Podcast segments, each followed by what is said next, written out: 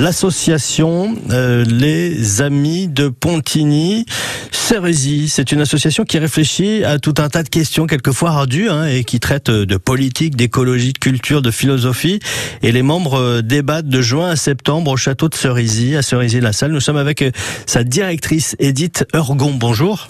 Bonjour. Quelle est l'histoire de l'association des amis de Pontigny-Cerisy Bah, C'est d'abord l'histoire d'une famille qui a débuté en 1910 à l'abbaye de Pontigny, initiée par mon grand-père, Paul Desjardins, qui a animé les décades de Pontigny, qui étaient des rencontres de dix jours dans l'abbaye cistercienne de Pontigny, de 1910 à 1913 et de 1922 à 1939. Paul Desjardins meurt en 40 et sa fille, ma mère, Anne Ergon Desjardins, a décidé de poursuivre l'œuvre de son père dans un château normand, le château de Cerisy-la-Salle dans la Manche, qui est une propriété familiale depuis 1819. Qu'est-ce qui a animé votre grand-père, votre mère et vous à présent? C'est la volonté dans un beau lieu, loin des agitations urbaines, de faire rencontrer des gens très différents qui prennent le temps de gagner du temps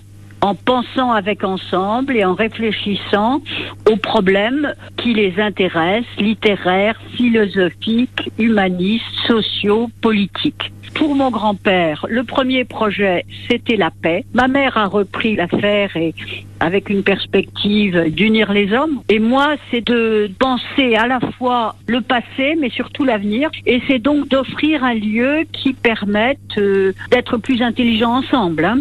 Donc j'ai engagé moi beaucoup de colloques de nature sociétale. Il y en a cinq cette année, il y en a même six ou sept. Là nous sommes la semaine dernière, il y avait un colloque sur comment articuler le logement et la mobilité, loger mobile. La semaine prochaine, un sur euh, la mer, nouvel horizon des énergies, euh, sur euh, les projets d'éoliennes.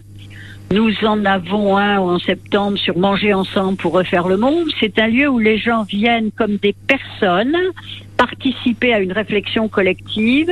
Ce qui est le grand enjeu, c'est beaucoup plus la capacité du dialogue et du débat. Pour être intelligent, il faut prendre le temps de vivre avec les autres et donc de partager le gîte et le couvert, se promener ensemble. Et c'est donc vraiment l'idée de se donner une parenthèse dans sa vie euh, bouleversée de plus en plus euh, à des rythmes tumultueux. C'est savoir s'arrêter pour pouvoir avoir plus de force pour redémarrer. Merci Edith Orgon. Ben, merci à vous, à bientôt. Et vous pouvez euh, aller visiter le site si vous le souhaitez euh, en savoir plus et même pourquoi pas adhérer. Vous y trouverez le programme des prochains colloques et il faut être euh, adhérent pour participer à ces colloques.